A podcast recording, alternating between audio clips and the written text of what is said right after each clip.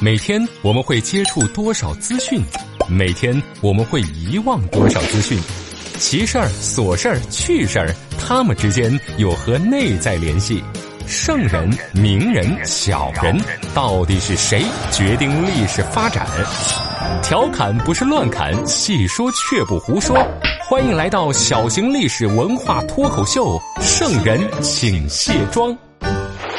火烧翅膀我喜欢吃，但是你老娘说你快升天，越快升天就越应该要拼命吃。如果现在不吃，以后没机会再吃。哎呀，以风流闻名于世的唐伯虎呢，其实和我一样啊，都喜欢吃红烧鸡翅膀。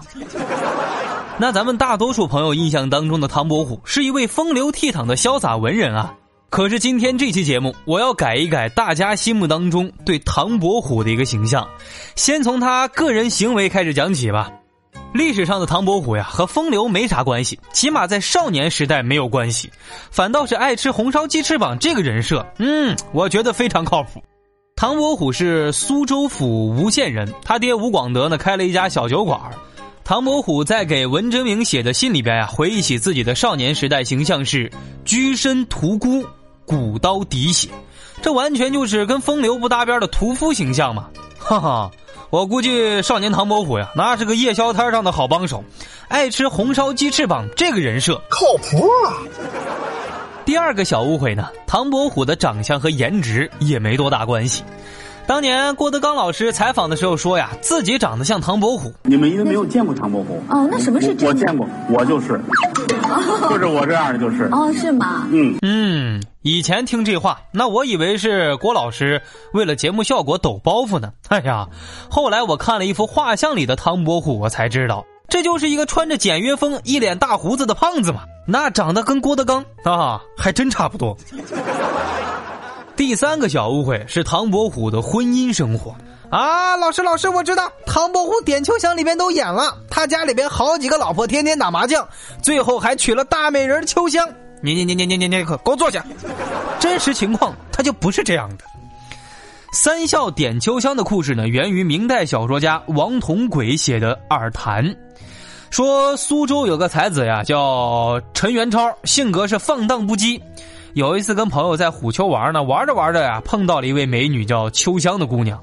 这位秋香姑娘呢，就对他微微一笑，这小陈同学就受不了了，回去睡不着觉了。所以小迷妹们呀，没事别老对陌生男人笑，那这男人有时候真摸不透你这个笑是不是对他有意思。这位陈公子呢，就跟随秋香乔装打扮来到官宦人家里边呢，当了公子的伴读书童。后来陈公子发现啊，这府上的两个公子已经离不开他了，他就谎称说：“哎呀，这个不行啊，我要回家娶亲了，不能陪你们读书了。”这两个公子一下着急了呀！“哎呀，大哥哥你别走，我府上那么多姑娘，你随便挑。”这陈公子也就没客气，直接就把秋香给点中了。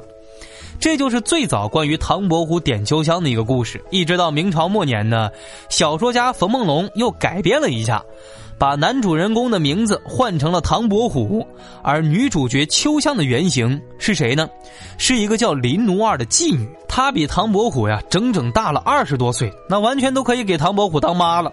所以唐伯虎点她那是不可能的。而且冯梦龙呀还把秋香对公子的一笑定情改成了三笑定情，嘿嘿嘿。别人笑我太疯癫，我笑他人看不穿。不见武林豪杰墓，无花无酒锄作田。诗画双绝的唐伯虎真的是颜值爆表吗？作为江南四大才子之首的他，是不是老婆一大堆？这唐伯虎读书这么好，为啥不去当官呀？他的人生真的是风流倜傥、潇洒自由吗？今天的圣人请卸妆，就跟大伙儿聊一聊落魄才子唐伯虎。唐伯虎呢，原名唐寅，很多朋友把这个字呢 那念眼，其实名字叫唐寅啊。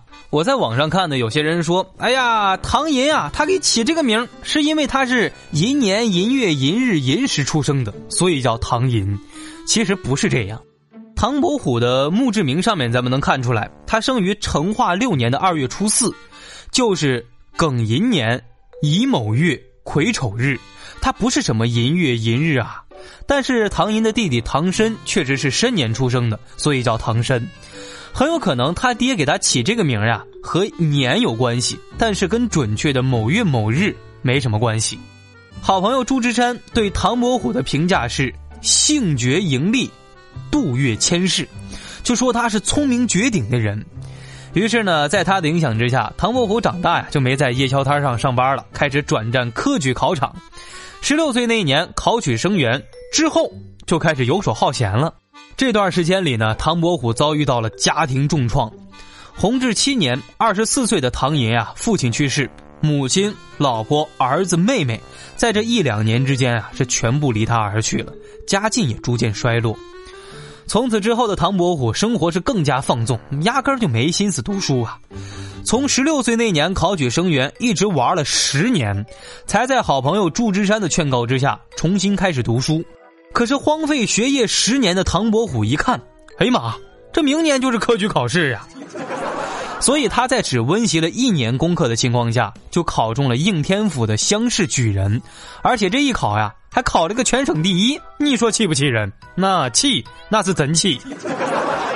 在所有人祝福唐伯虎的时候呢，文征明就警告他说呀：“家父说以子为你的才华，会试高中并不难。”然而你为人轻浮，行事冲动高调，还望你内敛持重，以免贻误自身。朋友就说呀：“你这人低调一点，别有点才华，一天就嘚嘚瑟瑟的，你将来没什么大出息，会耽误自己。”好朋友朱志山也劝他，就说呀：“伯虎啊，你呀是匹千里马，可是千里马不能只看外表，你要看到他内在气质呀。你以后收敛收敛啊。”其实，在这次科举考之前，唐伯虎啊，差点就没能考成，因为他在参加科举考试期间呢，成天跟朋友在一块烟花柳巷里边呢，跟青楼女子喝酒调情，生活很放浪。当时主管科举考试的这个官儿呀，他就非常讨厌这种行为，所以唐伯虎在考试的时候呀，压根就没考上，把他就刷掉了。文征明的父亲呢，文林挺欣赏唐伯虎，就托朋友呀找关系，找到了苏州知府曹凤去说情，再加上文化人沈周帝师吴宽暗中相助，这主考官呀才对唐伯虎进行了录以，等于又给他了一次参加考试的机会。要不然呀，你唐伯虎就是才气爆棚也没用，你压根就没有进京赶考的机会，初试你就过不了。可就在唐伯虎进京参加最终考试的时候，遇见了一个蠢队友徐经，把他卷进了一宗科举考试作弊案里。这也是唐伯虎一生争议最大的一件事儿：他到底有没有作弊？事情的经过是这样的：说唐伯虎呢有个朋友叫徐经，这哥们儿是江阴土豪。据说呀，他贿赂主考官的家童，把这个考试的题目呢给偷了出来。结果事情败露之后，俩人被捕入狱了。你乍一听，哎，这徐经这个人不靠谱呀！好端端的，你贿赂考官干嘛呢？这个人在历史上还有一件特别有名的事儿，他的孙子的孙子就是明朝末年大名鼎鼎的旅行家徐霞客。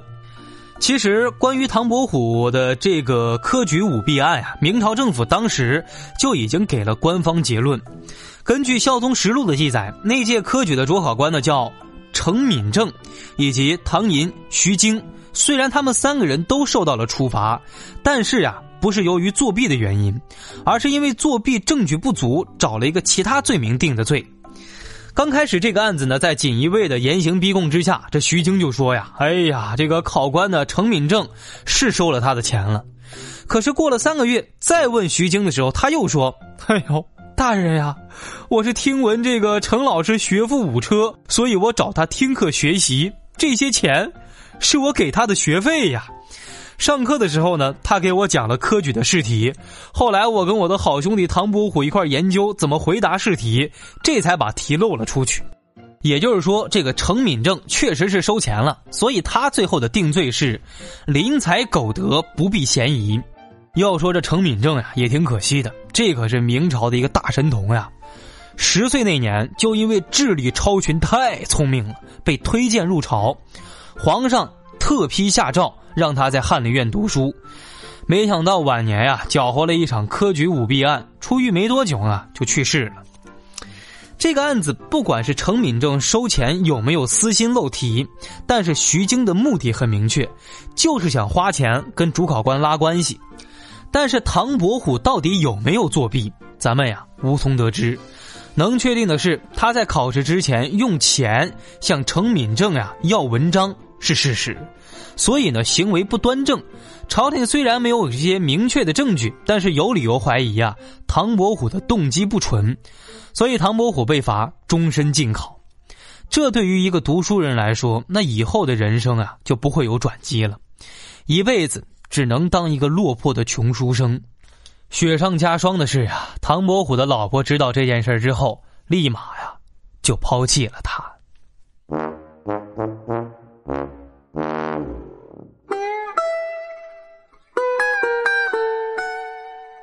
世间谣传说韦小宝二点零版本呀，这风流才子唐伯虎有九个老婆，这也是一个误会。唐伯虎这一辈子呢，只娶过两个女人，前任是徐氏，继任呢姓沈，名字叫沈九娘。第一任老婆呀，在他二十多岁的时候就已经离开他去世了，继任的这位沈九娘也在他被禁考之后离他而去。唐伯虎仕途走不了，连家庭的最后一点安慰也没有了。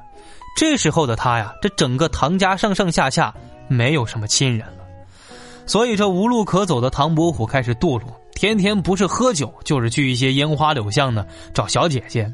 好朋友文征明看不下去了，就写信劝他，可是唐伯虎根本就不领情，回复了一篇著名的《与文征明书》。这篇文章写的是气势磅礴，非常嚣张。唐伯虎就说呀：“我自成年以来便是如此，已无法更改性格。”你看我不顺眼就不顺眼吧，就这样吧。大家看看，好朋友好心好意的劝他，他就是这样一种态度。唐伯虎为了赚钱喝花酒，又得帮别人造假画，又画各种各样的春宫图。这时候的唐伯虎就是一个靠画春宫图为生的流浪汉。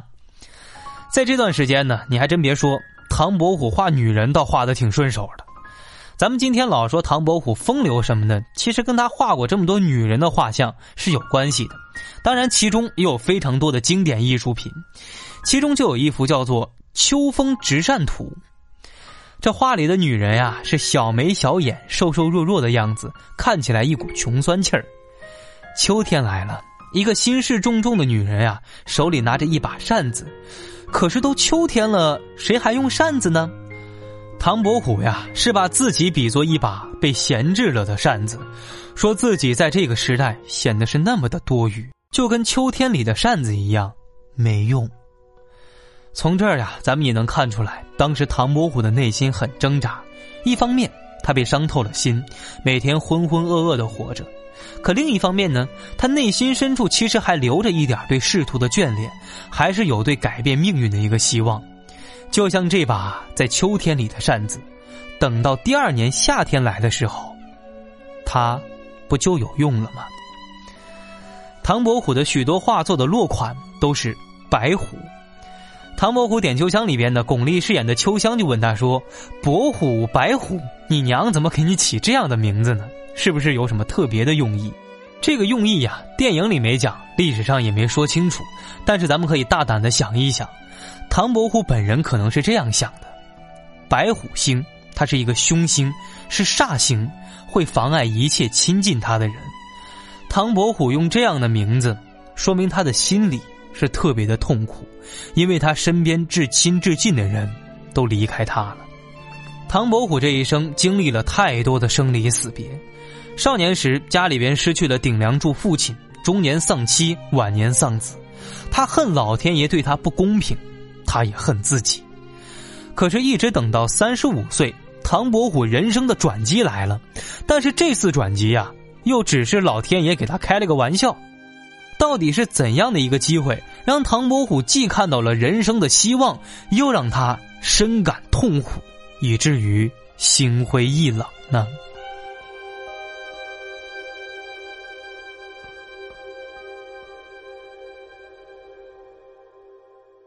粉底、眼霜、高光、隔离、腮红、睫毛、乳液、精华，女人有了这些会更加美丽，历史有了这些只会更加迷离。卸妆看历史，观点更清晰。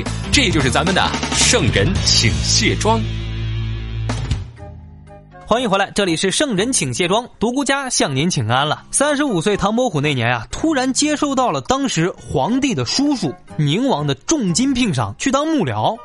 这宁王就是那个电影里边傻傻的带着一帮人到华府闹事的王爷啊，口头禅就是那句：“你可不要逼我发飙哦。”但是当时的唐伯虎呀，他不知道情况，哎，以为自己苦等了半辈子的机会终于来了，一这次那一定要抓住机会好好表现。所以他就高高兴兴的跑去宁王那儿，准备大干一场。可是这个宁王呀，他不仅坏，而且傻。他是想起兵造反。你大家想想，你说你造反就造反吧，你准备的是一塌糊涂。唐伯虎一看，哎呀妈，这坑有毒啊，剧毒。为了跳出这个坑，唐伯虎天天是装疯卖傻。脱了衣服，在宁王府里边裸奔乱跑，见什么就吃什么，把这种污秽之物呀抹遍自己的全身，根本就不跟人正常交流。演到这种地步，宁王才觉得他变傻了，把他赶了出来。虽然有点惨，但是唐伯虎这样做是值得的，因为宁王呀，朱宸濠起兵四十三天就失败了，打败他的人就是明朝的另外一位大咖王守仁。我看很多朋友家里边啊都有这个王阳明心学这套书，这个王守仁就是王阳明啊。俗话说得好，入世曾国藩，出世王阳明嘛。躲过灾难的唐伯虎呀，从此是看破红尘。他知道，自己这辈子再也没机会步入仕途了。在古代，对一个读书人来说，不让他当官这就等于鸟儿没了翅膀。他是彻底的绝望了。这个时候的唐伯虎开始放浪形骸、饮酒侠姬、颓废放纵，他的苦日子紧跟着也就开始了。《桃花庵歌》算是唐伯虎非常出名的一首诗。其实桃花庵呀还有一个小故事，当时唐伯虎呢在苏州看了一个房子，是别人废弃的别墅，他在自己的诗里说：“长久未有人别业，时间长没人住了。”现在苏州还有这个地名叫桃花坞。唐伯虎买这个房子呀，没那么多钱，他拿出自己的一部分藏书作为抵押，向朋友呢借了点钱，才买了房。后来唐伯虎呀，靠这个写诗呀、卖画呀，才慢慢赚钱，还清了房子的借款。这首《桃花庵歌》前面几句呢，唐伯虎呀，把自己比作桃花仙人。说自己是流连花酒、醉生梦死的逍遥生活，中间又说自己呢，和那些有钱有权的人相比啊，那些富人过的生活又怎么怎么样，他现在也不稀罕。其实写这首诗的时候，是他人生最寂寞的时间，说的就是他呀，只有捡点桃花才能换点钱买酒喝。唐伯虎还有一首诗里说呀：“三日无烟不觉饥”，就是说，老哥，我七十二小时没吃东西了。可是我不饿，真的不饿，这是不饿吗？这典型是饿傻了。其实唐伯虎想表达，可能说自己现在精神状态很饱满。就在他人生遭受最寒冷的打击的时候，他也画出了一生当中最好的一幅画《春山伴侣图》。这幅画里就是他和朋友两个人，拿着酒坐在山间水泉边，软软的沙地上，两位好友啊慢慢品谈山和树。围绕着他们，这个画的笔法干净利落，因为是画在纸上的，和绢上的这种质感完全不一样。咱们现在都能感觉到唐伯虎下笔时的那种线条勾勒，没有那么浓重和明显，一切都是淡淡的，反而更能体现山水间特有的宁静和婉转。这幅画里呀，人物是非常小，而且呢在下方，你打眼看过去，以为这两个人啊是两块石头。其实这两个人，一个是唐伯虎的朋友，另一个是他自己。他俩呀，就在画里平静的看着眼前的一切。面对这样的场景，什么都不说，就是最好的表达。唐伯虎经历了人生所有的大起大落之后，他把所有的心境、感情，都放进了这幅画里。他自己也曾说过：“后世知我，必不在此。”这以后的人看中我呀，肯定不是因为我的文章，而是看中了我的画作。没想到，唐伯虎猜对了。这种穷困潦倒的日子呢，唐伯虎没过几年，就在嘉靖二年的一个冬天夜里，五十三岁的他挣扎着拿起桃花签，写下了绝笔。生在阳间有散场，死归地府也无妨。阳间地府俱相似，只当漂流在异乡。就算死了，把我唐某人带到阴曹地府，那不就跟阳间一样吗？一样的寂寞，一样的孤单，一样没有一处是属于我的港湾呢。唐伯虎经历过人生的起起落落，他走后给咱们留下的是一幅又一幅值得研究的作品。他有一幅画叫做《庐山观瀑图》，二零一三年苏富比啊以五点九亿美元成交，一幅画就能卖几十亿人民币。他当时有那么多幅画，可是晚年的唐伯虎却是在贫困和疾病的双重打击中去世的，家里那是一贫如洗呀。幸亏好朋友祝枝山帮助，才把这位生不逢时的才子埋葬在了桃花庵附近，也算是找了一片让唐伯虎安息之地吧。可能，对所有艺术家的不幸，就是对艺术最大的幸事吧。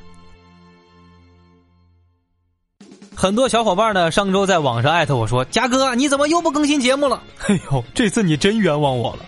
因为咱们注册了一个新节目《飞鸽传书》，经过这么多期的问答，咱们终于把这个系列做成一个单独的节目了。现在每周五都会更新《飞鸽传书》，把它直接放在这个单独节目里。大家在哪找呢？出门左转，在你的收听平台就可以直接找到《飞鸽传书》。所以想跟我参与互动的小伙伴，可以关注我的新浪微博“一枚电台家”，家是嘉宾的家。你直接留言或者是私信，把问题告诉我就可以了。有机会被我翻牌子，登上《飞鸽传书》。也希望更多的小伙伴能多多支持我的付费精品节目《独孤家的异想世界》。最后，也希望朋友们多转发宣传一下我的节目，推广就靠你们了。